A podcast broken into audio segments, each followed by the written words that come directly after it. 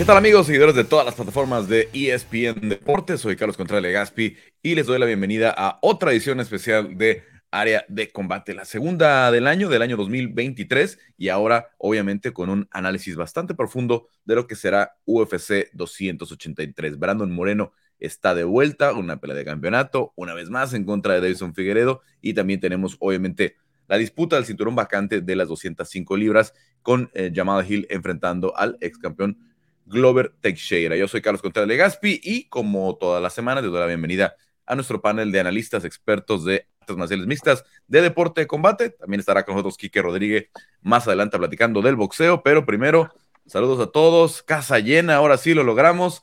Juan Maibarra eh, desde Buenos Aires, eh, Álvaro Colmenero allá en Madrid, Diego Lecanda y Cristian Tetzpa en la Ciudad de México, yo acá desde Río de Janeiro, así es que estamos con una cobertura por eh, toda eh, Hispanoamérica, incluido este, obviamente Brasil en, esta, en este caso. Pues chicos, pues ¿cómo están? Eh, los saludo con mucho gusto y obviamente todos emocionados con, esta, con esta pelea. Vamos a arrancar, vamos a arrancar con Jamal Hill en contra de Glover Teixeira. Rápido análisis para darle mucha profundidad de lo que es el cuarto combate entre Moreno y Figueredo que nos da mucho de qué platicar. Cristian, eh, para todos fue muy súbito, para todos fue muy rápido, eh, pero bueno, tenemos esta pelea por el título vacante. ¿Cómo ves el enfrentamiento?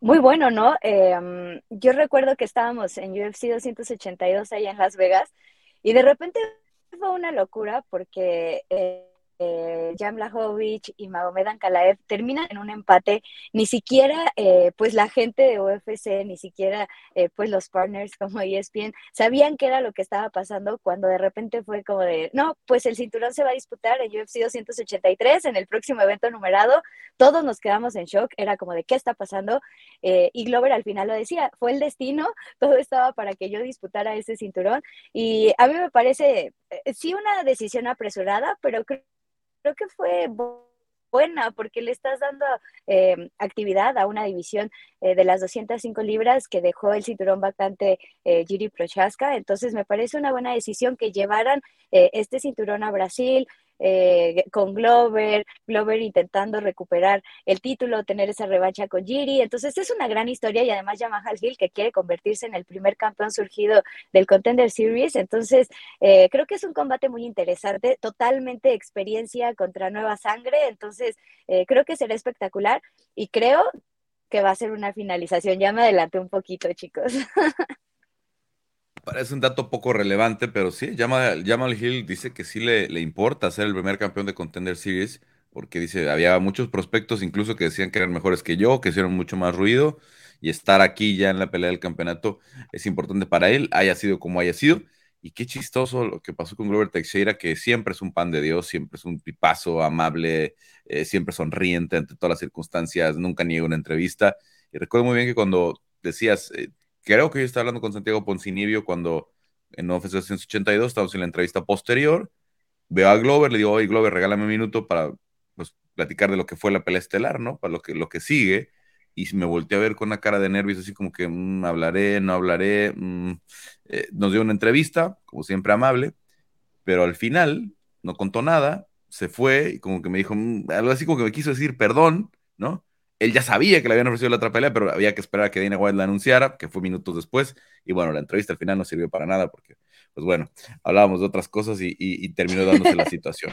Eh, pero bueno. Y tuviste que ir, tuviste que ir al día siguiente, tuviste que ir al día siguiente a platicar con él tuvimos que hacer la, volver a hacer la entrevista, como decía Glover, siempre, siempre muy amable. Eh, creo que a mucha gente le da mucho gusto que, haya sido campeón, a mucha gente le da mucho gusto que esté otra vez con esta oportunidad eh, titular. Eh, Álvaro, te veo pues ya, ya con ganas de, platicar. ¿Cómo ves esta situación que, nos dejó las 205 libras? Desde la lesión de Giri Prohaska, el empate y lo que tenemos hoy, un cinturón vacante entre Hill y, y Glover Teixeira. Bueno, muy buenas chicos. Eh, un placer volver a estar aquí con todos vosotros, eh, de nuevo. Bueno, la verdad que ha sido como solemos decir aquí una carambola, ¿no? Ha sido pues cosa del destino incluso, pero no puedo estar más feliz de que le haya vuelto de rebote de nuevo la oportunidad a Glover Teixeira después de todo lo que ha pasado, de cómo dejó el cinturón Jiri Chasca, cómo llegan Blajovic y Amkalaev y empatan y necesitan otra vez dos nuevos retadores. Creo que se lo merece, Eh, además, no creo que vaya a tener muchas más oportunidades, siendo sinceros, porque se está moviendo bastante arriba la división.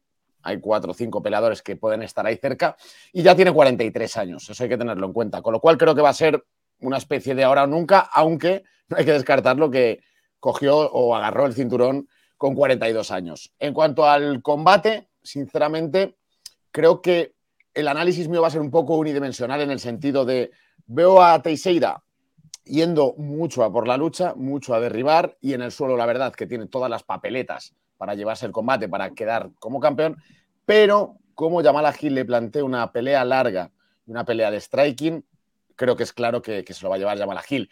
Es un peleador que no se lo cree, yo creo, todavía la oportunidad que está recibiendo este, este luchador de Chicago, que lleva pocas peleas, no lleva apenas más de un 11-1 en total en su récord profesional. Y en UFC, pues es verdad que viene de encadenar tres grandes victorias, las tres por KO contra Cruz, Walker y Thiago Santos, pero en realidad no es un luchador con una larguísima trayectoria dentro de la división ni dentro de la compañía, con lo cual creo que no va a dejar pasar esta oportunidad. A mí me gustaría que venciera a Glover Teixeira, pero no lo tengo nada claro.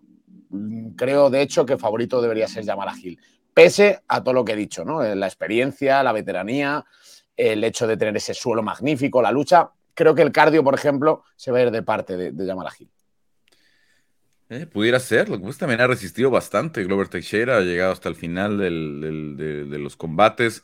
Eh, comete un error, sí, definitivamente contra Jerry Prohaska, que le termina costando el cinturón, pero al final de cuentas, a los 43 años se le ve bien y decía, este, sobre todo tomando en cuenta lo, de la pegada Yamal Hill, dice, yo entreno todos los días con Poatán, ¿no? Que es un 205 natural, es un, es un tipo que es un tipo inmenso en, dimensiones para 185 libras y tiene esa pegada, lo pone a prueba todos los días, además entrena con dos, eh, con dos eh, muy buenos boxeadores de, peso completo, con los eh, hijos de su coach de boxeo, Fernelli Feliz, que también tienen la, la pegada, Ali, Ali Feliz y, y Fernelli Jr., así es que es una es una situación para la que creo que a Glover va a ser difícil de sorprender. No digo que Yamal no pueda ganar, pero vamos a ver. Eh, Diego, vamos a México de nuevo. Eh, ¿Cómo ves este combate?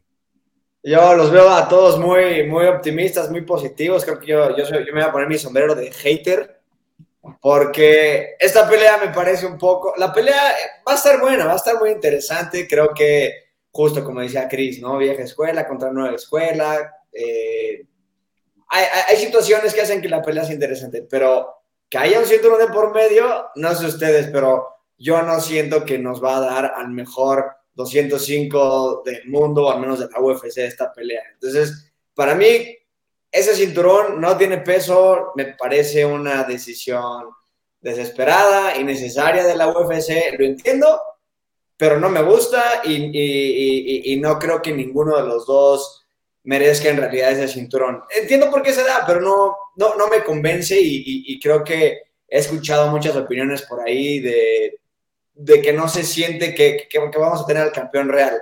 La división ha sido un caos, con los top contenders lesionados, con una pelea que nos, que nos da un empate. Y el 2023 no pinta muy bien para la UFC, al menos fuera de lo deportivo. Ojalá en lo deportivo empiece bien, porque también podríamos tener otra situación en la que hay una descalificación o, algo sucede. Ya vas, a empezar, Diego, siempre. te digo, oyendo, de, de, de, ansioso hater. Pero bueno, la pelea en sí va a estar muy buena. Yo, yo creo que mucho va a depender de, de qué tanto le quitó a, a, Glover la última pelea, porque fue de esas peleas en las que algunos peleadores después de ese tipo de guerras no son los mismos. Entonces, eh, creo que ya vimos lo, duradero que es, lo, ha demostrado toda su vida.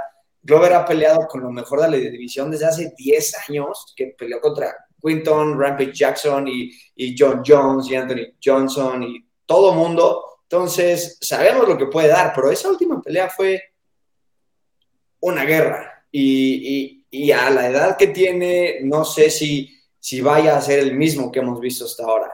Creo que Jamal por su lado va a tener que ser muy paciente, obviamente evitar que lo lleven a la jaula, el juego de piso de, Glover es sumamente eh, superior, entonces si se va al piso de la pelea, creo que todos eh, vamos a, esperar un triángulo de brazo, un mataleón, eh, pero el poder de Yamal no es, no es broma, como dice Álvaro, lo ha demostrado, creo que tiene muy buenas maneras de, tiene muchas posibilidades de ganar, eh, pero no, no me emociona como pelea de título, no me emociona.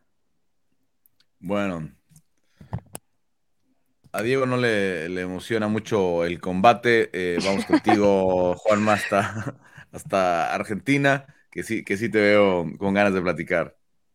Yo estoy emocionado, tomando algunos elementos que mencionaron eh, los panelistas recién, Carlos. Como decía Chris, es un cambio generacional de manual. Glover Teixeira debutó en UFC en 2012 contra Kyle Kingsbury.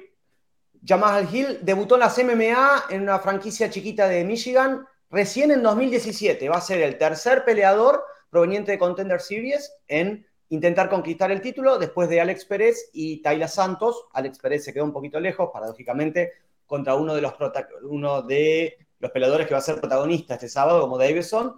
Tayla estuvo muy cerca contra Valentina y ahora el, eh, el turno de Jamal Hill. A no subestimar el estilo y el boxeo de Glover, Carlos. Glover es un buen boxeador, ha noqueado de pie a peleadores que lo han presionado. Recordemos la pelea contra Ryan Bader, Ryan es conocido, era conocido por, es conocido por su estilo de, lucha, presionó contra la jaula y Glover en retroceso con los hombros y la parte alta de la espalda contra la reja, lo noqueó con un 1-2. Tiene buen boxeo, no es explosivo, es lento, a veces peleando da como una vibra de, de peleador un poco mayor peleando, pero ese, ese estilo de pelear, esa manera de percibir el combate, esa compostura, es lo que permite que él pueda ser fiel a su juego y que tenga esos resultados. Es un peleador que se atiende, que se atiende a los fundamentals, a lo básico. Él intenta boxear, derribo a una o dos piernas y controlar. No se complica, no anda atrás de las modas. Él se atiene a su juego. Ya tiene varias noches de campeonato, ha peleado contra peleadores de todo tipo. Tiene un rasgo que es un poco peligroso, riesgoso con un peleador como Chamahal, que es el de tomar demasiados golpes. Tomó contra Magueta, eh, es como que para imponer su estilo atraviesa golpes de rival y es peligroso contra Jamal Hill, que ha hecho colapsar a peleadores como eh, Jimmy Cruz, como Magueta, tiene un costado izquierdo muy complicado, que puede usar la patada izquierda para acorralar y para quitar aire. Es riesgoso si se deja golpear por Jamal Hill.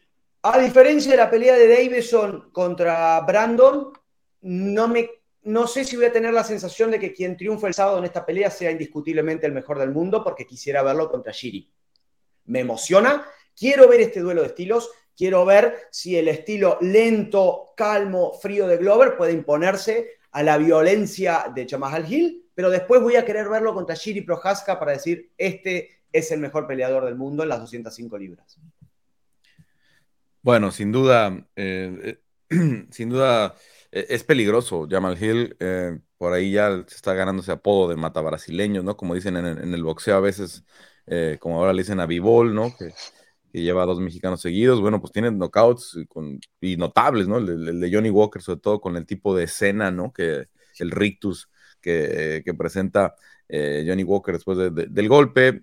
vence también a, a Thiago Majeta Santos. Prácticamente le da la despedida del UFC. al, brasileño que ahora está en PFL.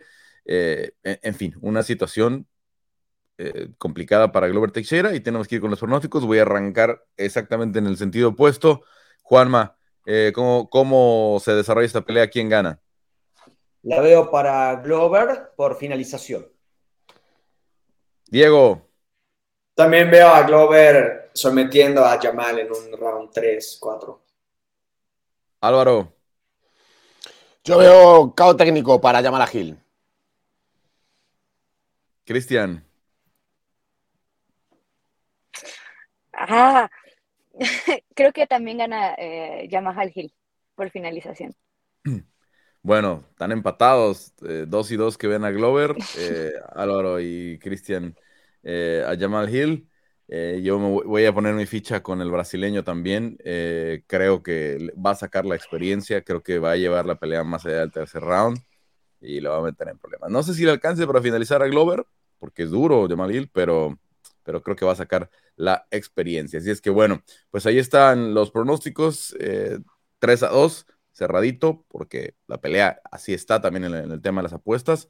Pero bueno, vámonos con em, eh, la pelea que obviamente pues, todos los fans latinos, todos los fans de México en específico quieren ver. Estamos hablando de Brandon Moreno en contra de Davison Figueredo 4, eh, una pelea que eh, mucha gente dice, no, es que no es posible, la división tiene que avanzar, etcétera, etcétera, pero que en cada, que cada pelea ha tenido sus elementos diferentes, en cada pelea nos da unos, unos momentos muy, muy raros, ¿no? Este, ah, de pronto, sobre todo eh, con la eh, falsa bipolaridad de Davison Figueredo, hay mucha gente que a Davison le aconseja cosas que debe hacer, ¿no? Entonces un día sigue a, alguien, otro día sigue a otras personas, ¿no? Eh, a veces es a Erika Albarracín, a veces es Henry Sejudo, a veces era Walid, que era su manager, pero en realidad lo importante es lo que pasa dentro de la jaula y creo que va a ser otra pelea muy cerrada, ¿no? No sé si va a haber amor, si va a haber odio al final, porque ha habido de todo en, la rivalidad, cuando están con el micrófono,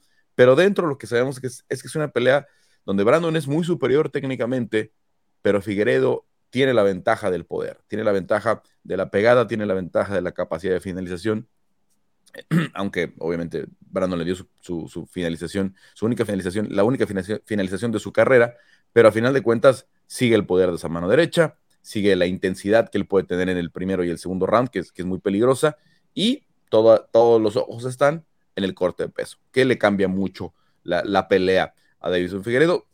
Hasta donde yo lo he visto en la semana, se le ve bastante bien. Vamos a ver ya cuando pasen a la báscula. En fin, em, ¿por dónde arrancar? Em, a ver, les pregunto algo que es un poco obvio, pero que, todos han tenido respuestas diferentes, o al menos las dos partes. Eh, vamos ahora eh, contigo, Álvaro. ¿Qué es diferente en la cuarta pelea entre Brandon Moreno y David Figueredo? Bueno, yo creo que como, aunque parezca obvio, como peleadores va a haber una evolución. Diferente también es el campamento de Brandon, nos gusta o no. Aunque es verdad que he estado hablando hace un ratito con él precisamente y me ha dicho que sí que es cierto que han intentado seguir la línea que ya dejó impuesta este James Krause, pero mm, yo creo que simplemente se conocen un poco más, han evolucionado un poco más como peleadores y los dos ya saben perfectamente cuál es la vulnerabilidad del otro. Entonces, va a ser un juego de estrategias y lo diferente va a ser quién sepa imponer con toda la información que tienen previa la estrategia para bloquear o para em, impedir que imponga la estrategia el, el oponente. En este caso, yo creo que Brandon Moreno debe de seguir lo que ha dicho a Víctor Dávila Julio César eh, Chávez, que es agresividad, mucha, mucha agresividad, mucho ritmo, mucho volumen y mucho pateo. Eso no lo ha dicho, eso lo, añado yo. Eh, creo que esa debe ser la estrategia y enfrente un Figueiredo que es verdad que él va a ir a buscar, yo creo, a todas luces, bloquear mucho a Brandon, encerrarlo y terminarlo con su poder. Me gusta mucho el comentario. Justo hace unos minutos estaba teniendo un, artículo precisamente de las claves para ganar.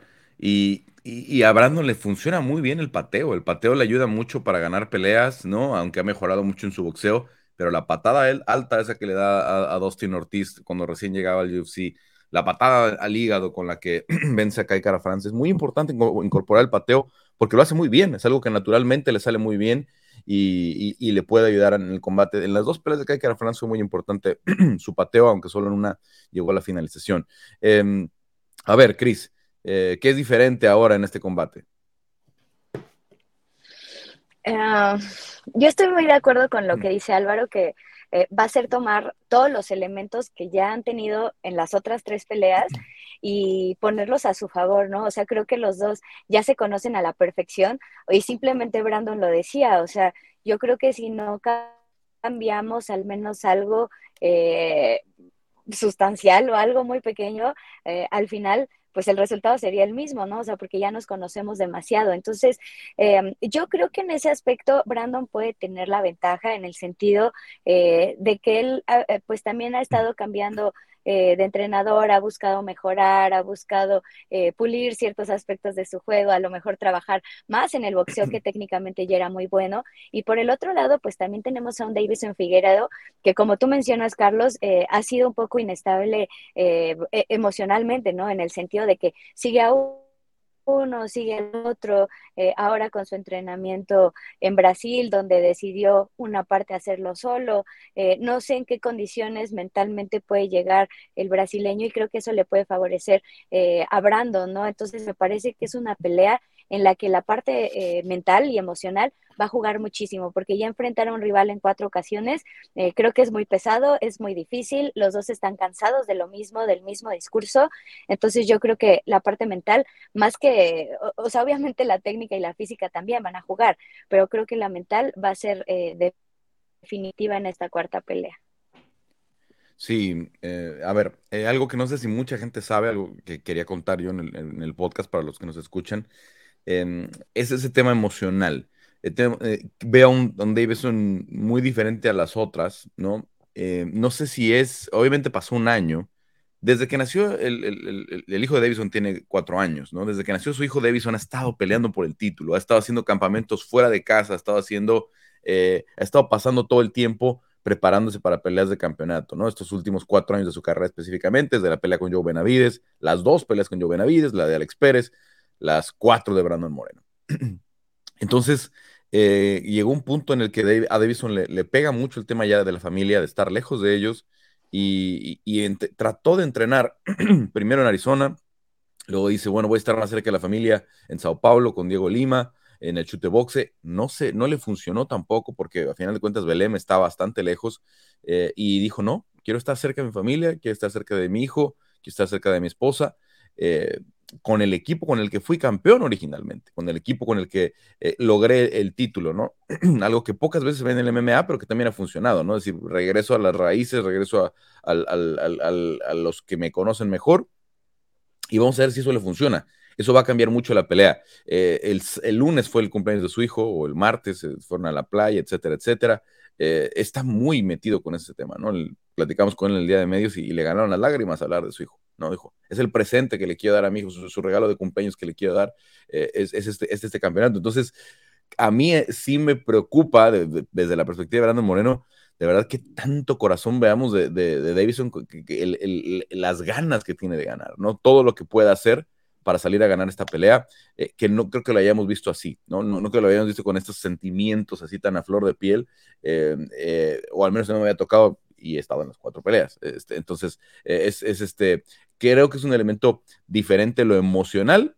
Brandon tiene más bien que ser más mental, que trabajar mejor la, la pelea, porque sabemos que Davison tiene esa ventaja, ¿no? De, de, que pega duro, que con un golpe le cambia el round, ¿no? Con un golpe puede acabar con la pelea. Juanma, tus diferencias para este combate. Carlos, como bien decían recién Álvaro Cris, como los decías vos, cada uno sabe qué es lo que tiene que hacer para ganar, cada uno conoce sus fuertes. Me gustaría agregar uno de los hermosos cuestionamientos que lleva esta pelea y que vamos a ver el sábado es cómo va a ser Brandon, cómo va a trabajar con las patadas bajas de Davidson, que fueron claves eh, en el último choque que tuvieron en UFC 270, conectó buenas patadas bajas, afectó un poco la movilidad eh, de Brandon. Quisiera ver cómo responde ese interrogante, Brandon.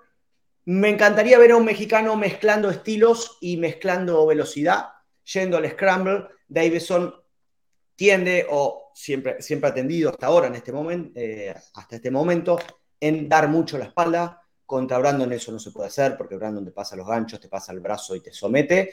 En el scramble lo veo mucho mejor a Brandon. Va a ser probablemente un duelo de patadas bajas, me interesa que Brandon mezcle mucho.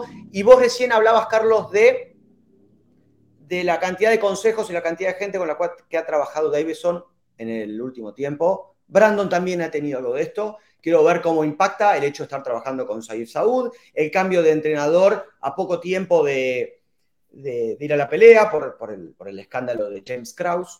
Me interesó también una entrevista de UFC Español con Jorge Capetillo, el coach de boxeo, en donde hablaba de las virtudes de Brandon para volver a, las bases fundamentales de boxeo para ganar esta pelea.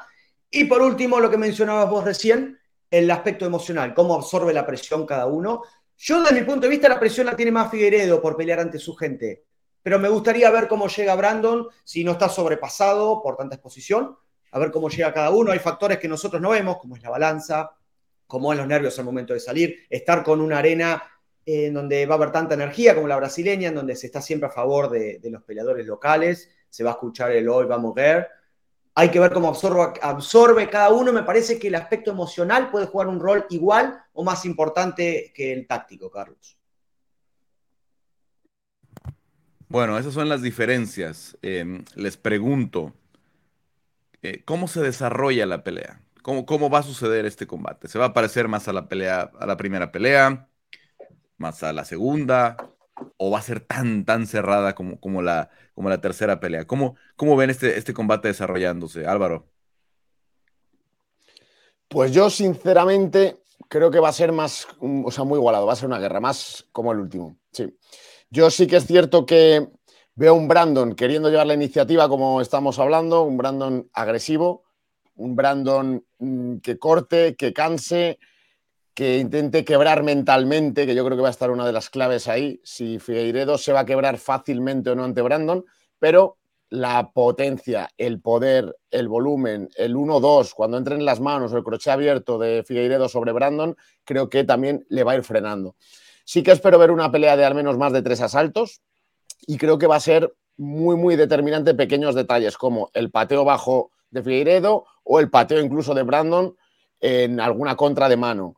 Em, creo que va a ser importante también si se van al suelo, quién va a tomar la espalda a su oponente. Creo que va a haber pequeños detallitos que es donde va a estar el combate, pero sí espero una pelea muy igualada. No creo que, ninguno de los dos se imponga claramente, a no ser que que todavía estamos a unas horas del pesaje, a no ser que llegue muy mal, en muy mal estado de forma Figueiredo, porque le he visto, la verdad, unas imágenes que no me han gustado nada, muy, muy seco, aunque siempre le pasa lo mismo, a no ser que llegue muy bajo al combate Figueiredo y en ese caso se impondría a Brandon Moreno.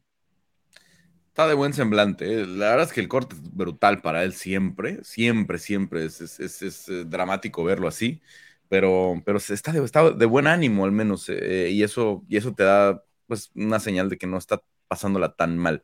A ver, luego, luego veía que Juanma quería contestarle a Álvaro. Eh, Juanma, ¿cómo se va a dar este combate? Yo creo que va a ser muy parecido a lo que fue la tercera pelea, chicos, y les digo por qué.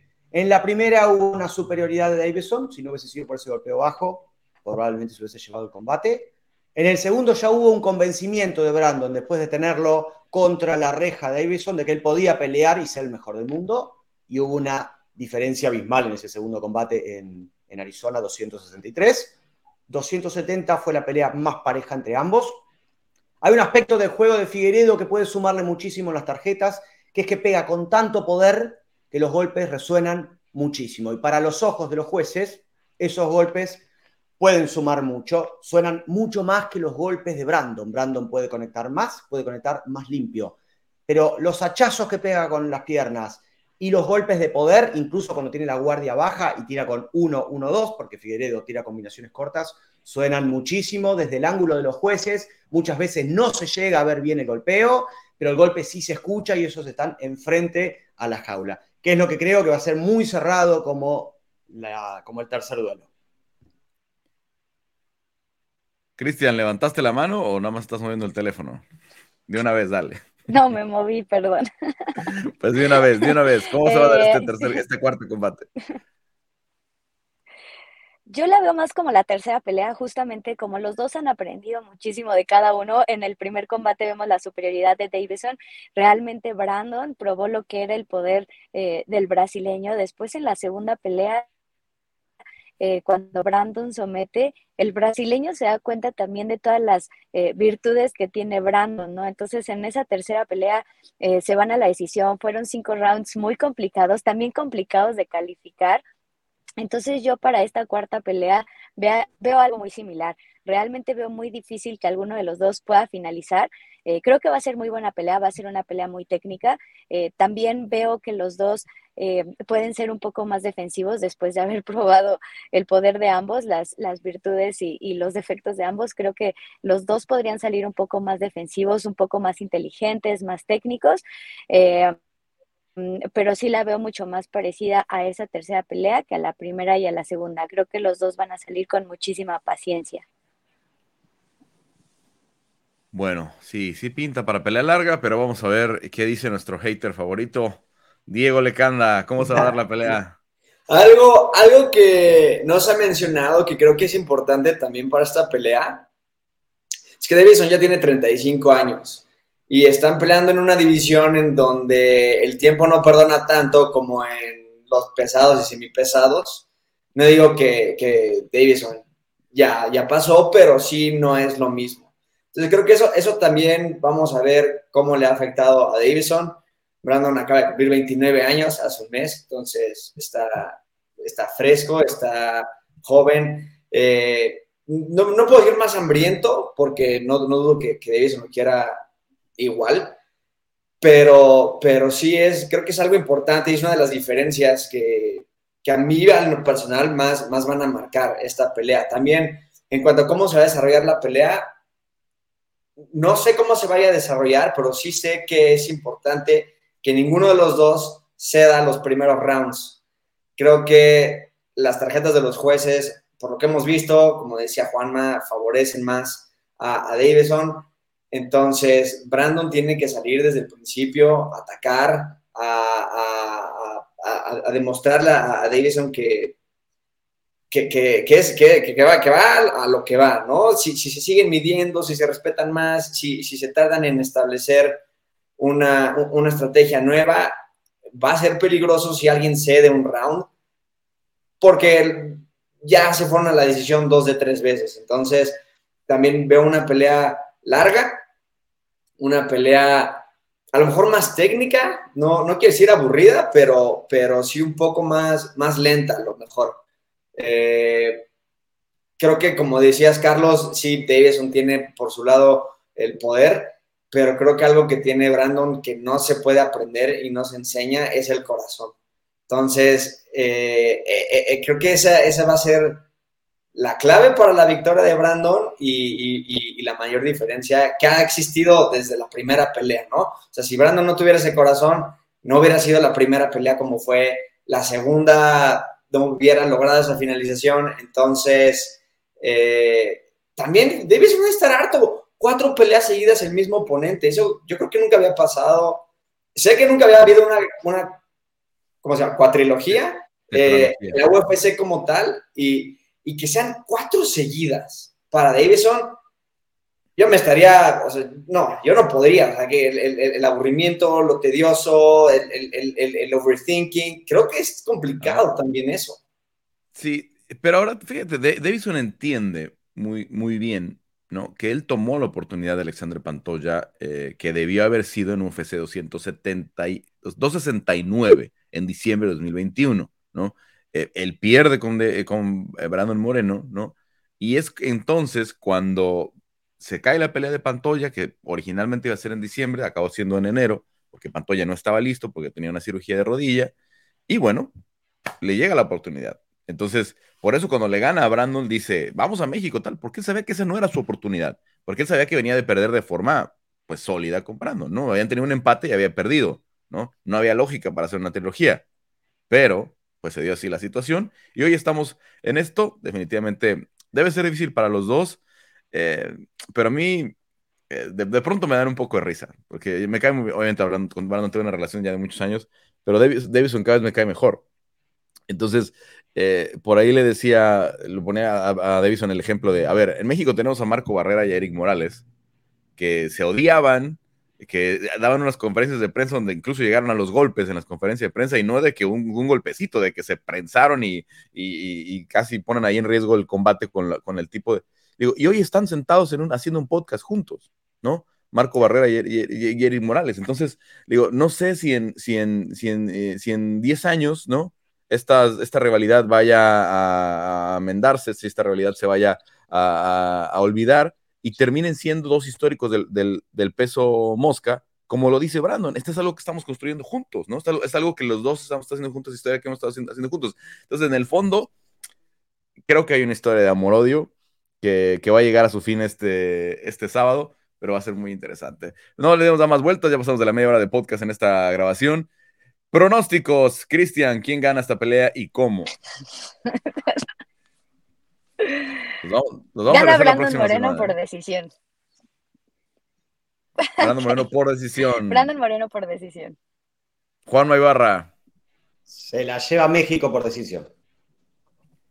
Brandon por decisión también. Diego Casi, Diego Lecanda, perdón. Ah, es, es, muy difícil. Creo que quien sea que gane podría llegar a ser una decisión dividida. Ojalá sea para Brandon. Vas a decir de eso, vas a decir de eso, por supuesto. Es que mi, corazón dice una cosa y mi mente otra, no lo quiero decir en voz alta. Está bien, está bien, pero vaya, no todo... Yo creo que Davison, yo creo que Davison. y si las tarjetas, y si se van las tarjetas, ¿cómo no va a ganar Davison? Ese, ese es la cuestión. Davison por decisión, dice, dice Diego Lecanda. Álvaro Colmenero. Para, Carlos. a ver, a ver. Se me trabó Juanma. ¿Estás ahí, Juanma?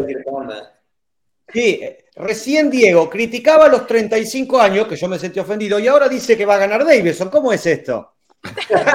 porque están en Brasil, porque están en Brasil, es eso, es eso.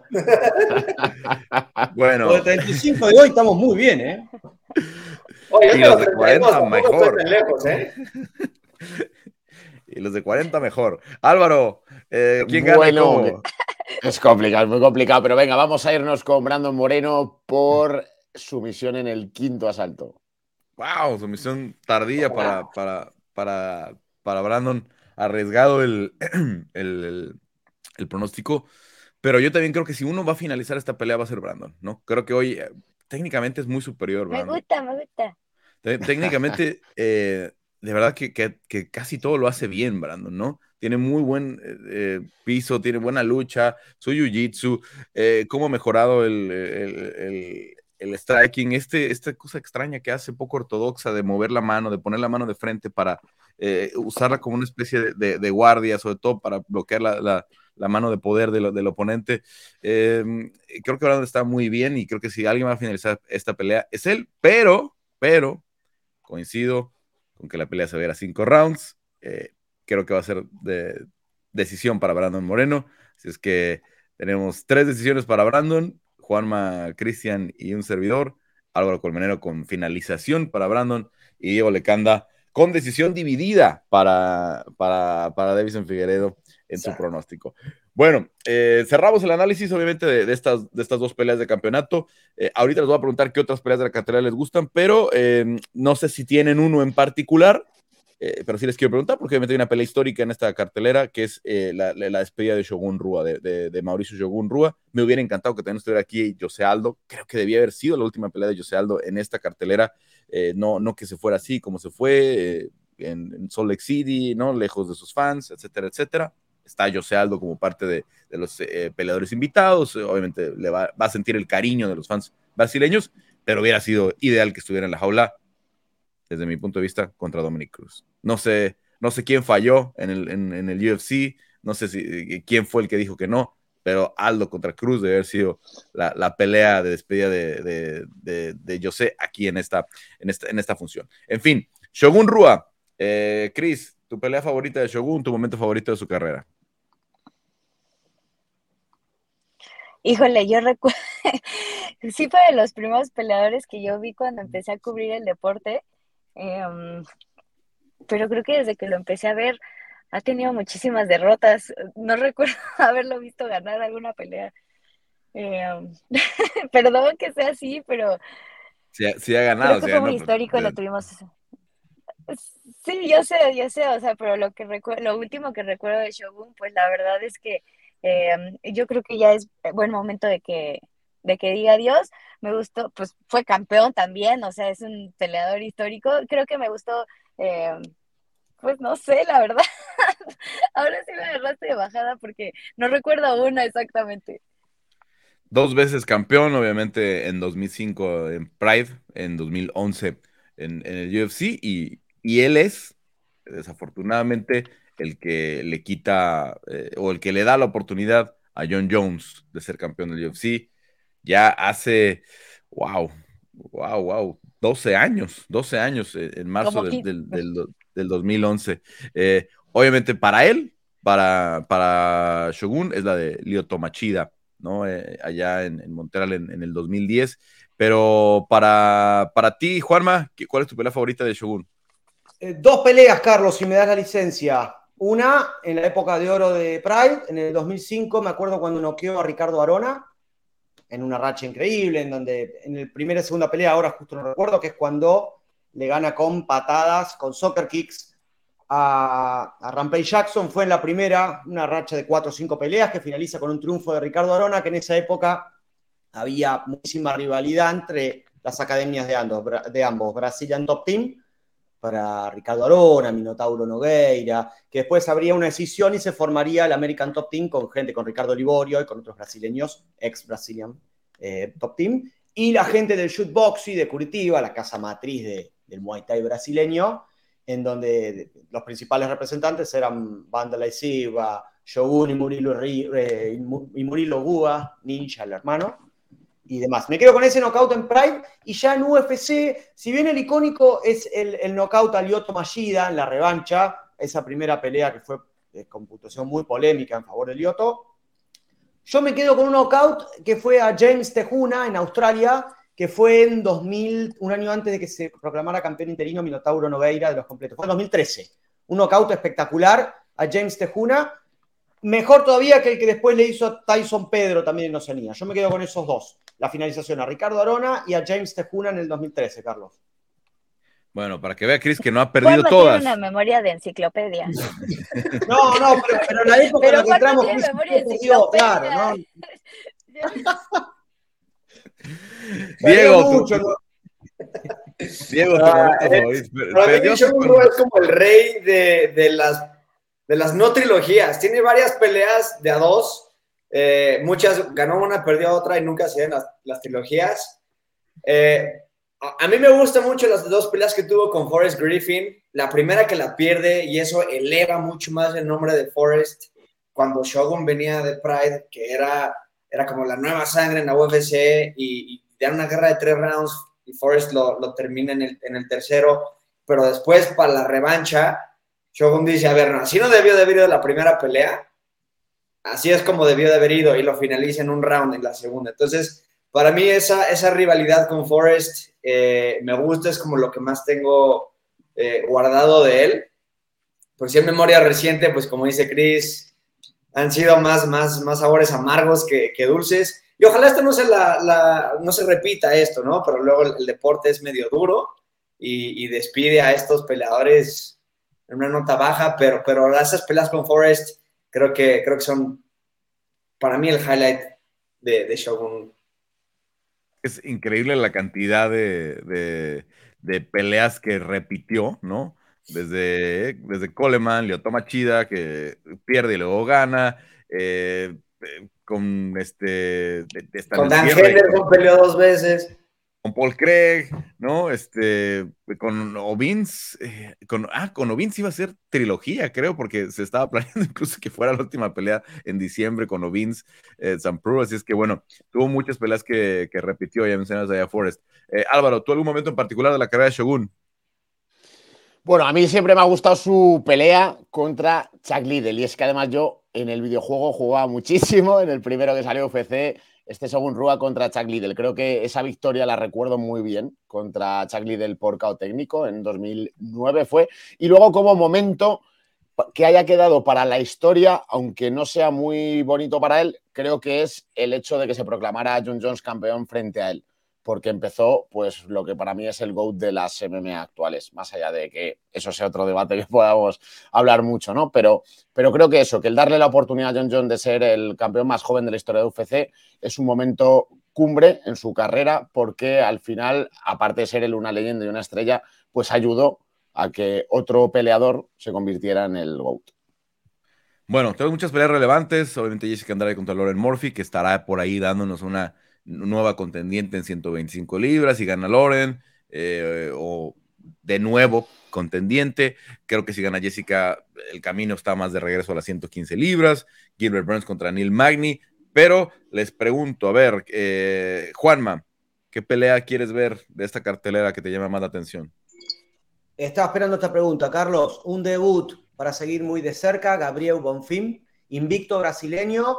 Charlé con Vicente Luque para que me cuente un poquito sobre Gabriel y me, yo destacaba el boxeo que tiene Gabriel con récord de 13-0 y, él, y lo que me dijo Vicente es, está bien que destaques el boxeo, pero el boxeo enmascara su verdadero talento que es la lucha de suelo, es cinturón negro en lucha libre.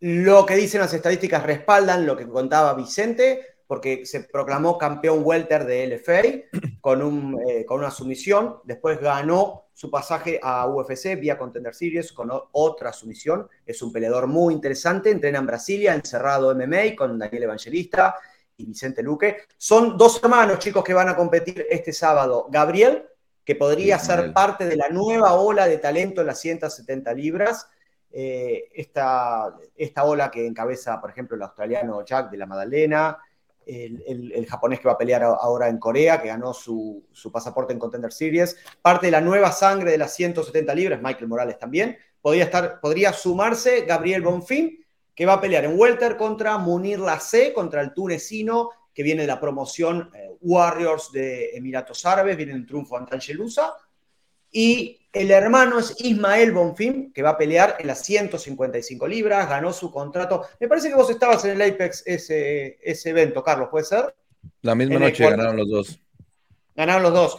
Ismael eh, va a pelear en las 150 libras contra Terrence McKinney, un peleador que arranca en quinta fondo, tiene unos primeros rounds fascinantes. Gana o pierde, pero da siempre espectáculo, tiene uno de los knockouts más rápidos de la división. Van a estar los dos chicos presentándose el sábado a seguirlos. Gabriel Ismael Bonfim, Carlos. Tan intenso que, hasta se lesiona solo después en el, en el festejo Terence, Terence, McKinney. Eh, Diego, ¿qué otra pelea te llama la atención en esta cartelera que no nos podemos perder?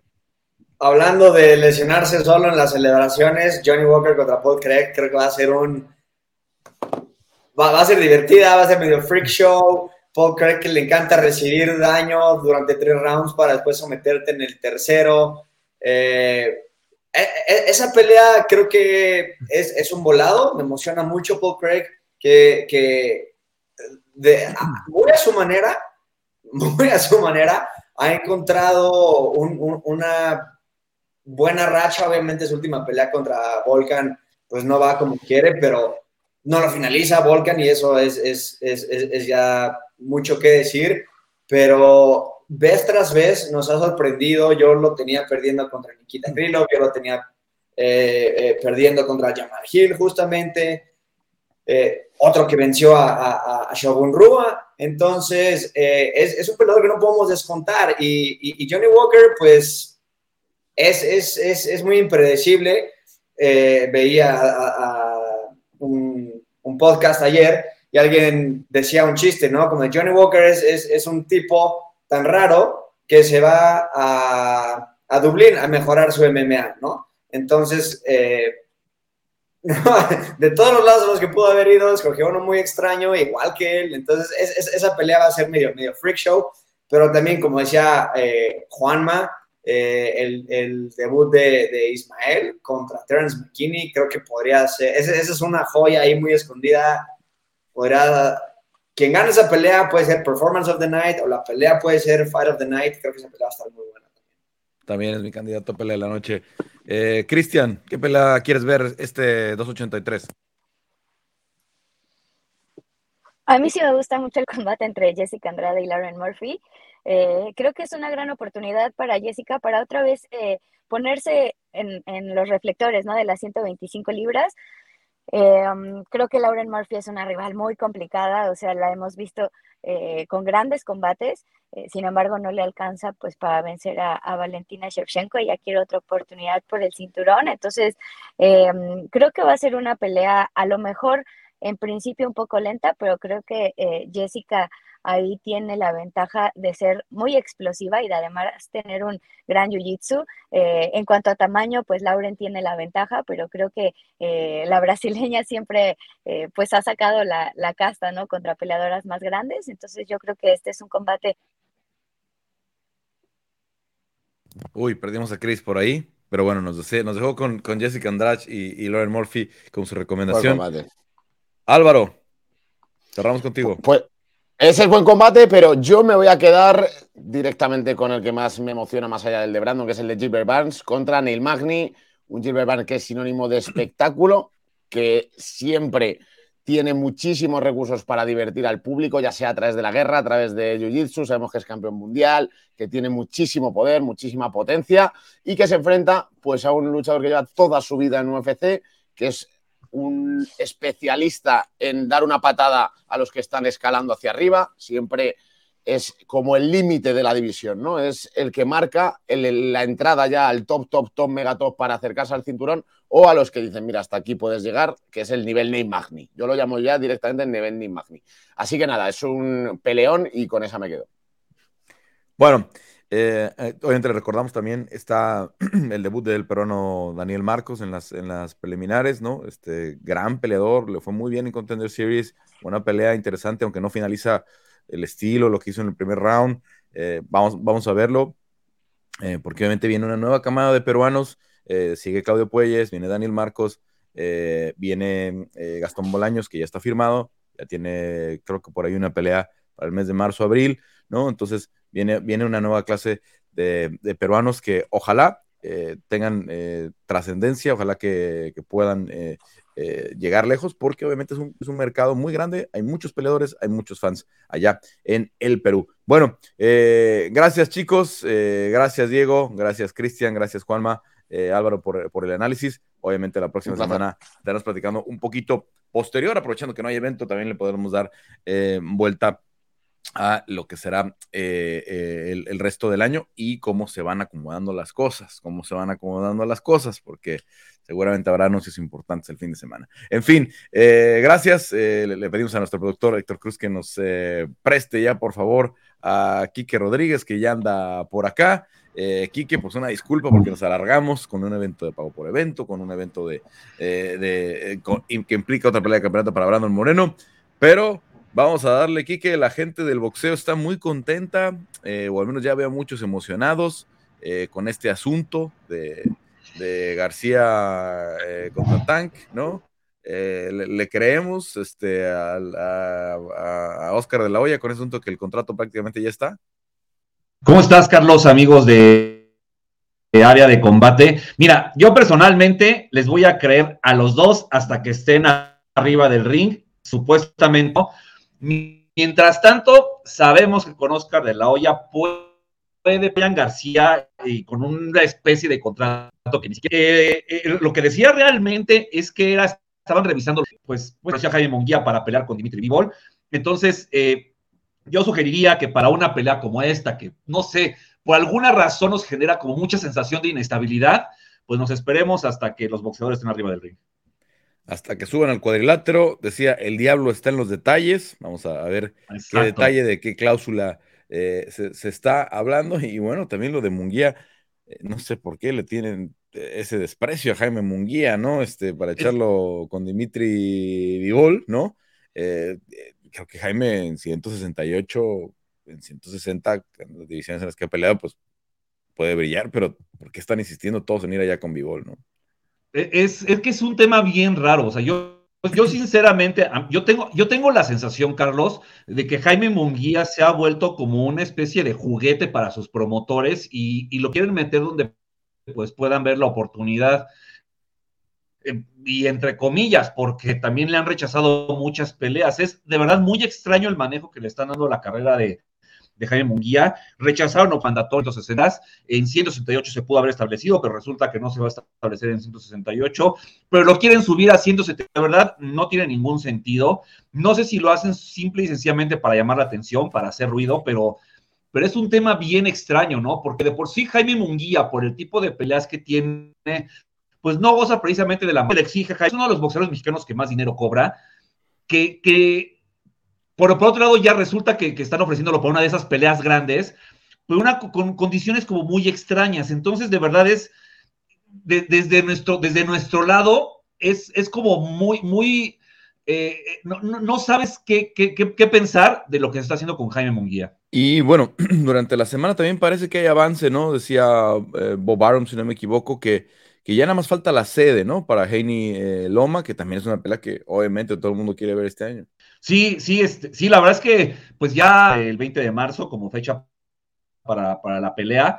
Eh, y, la verdad, si se llega a dar, bueno, pues boxeadores, sería un combate súper interesante, pero sí parece que, eh, digamos que como, las peleas de Yerbonta Davis, Carlos, el tercero o cuarto, con todo, ¿no? El boxeo ya está empezando a, aterrizar sus peleas, sus, sus, sus, buenos combates para este año. Eh, quizás no desde el año pasado quedaron listos, pero, pero bueno, ¿no? Y todavía falta, por ahí del mes de marzo, abril tal vez, eh, Showtime, eh, Premier Boxing presenten su cartelera como para, para al menos hasta septiembre, ¿no? Entonces, todavía hay mucho boxeo que ahí va, ¿no? O sea, lo de, lo de Haney contra, contra Lomachenko sería uno de los combates más interesantes. Eh, yo, yo la veo como una pelea 50-50 y, y, bueno, pues a ver, no, ya, esperemos ya el anuncio oficial. Quique, eh, esta semana, ¿qué carteleras interesantes tenemos que, que nos puede recomendar? Es, este, esta semana está muy tranquila, sinceramente, en cuanto a actividad de boxeo. Por ahí está la de Chris Evans Jr. contra Liam Smith, allá en Inglaterra.